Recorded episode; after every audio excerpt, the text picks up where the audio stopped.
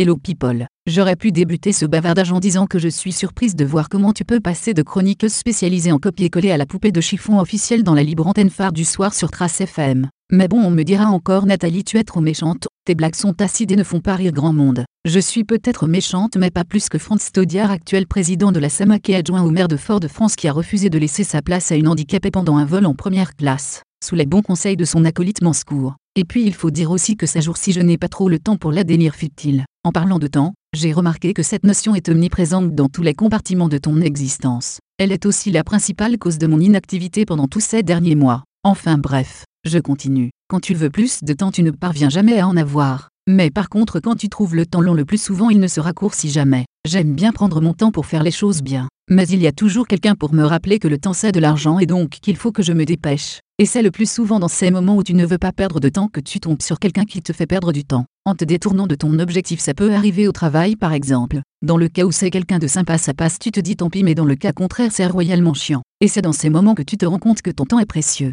Et le gaspiller avec des personnes nocives ne vaut vraiment pas la peine. J'entends souvent les gens dire que la vie est courte. Mais attention en réalité ce n'est qu'une impression. On remplit souvent nos vies de plein de choses futiles et non essentielles à notre bonheur pour se rendre compte que le temps coulé ne nous attend pas si bien qu'on ne parvient plus à satisfaire nos besoins vitaux primaires, c'est-à-dire bien manger, boire, dormir, faire du sport, faire caca, etc.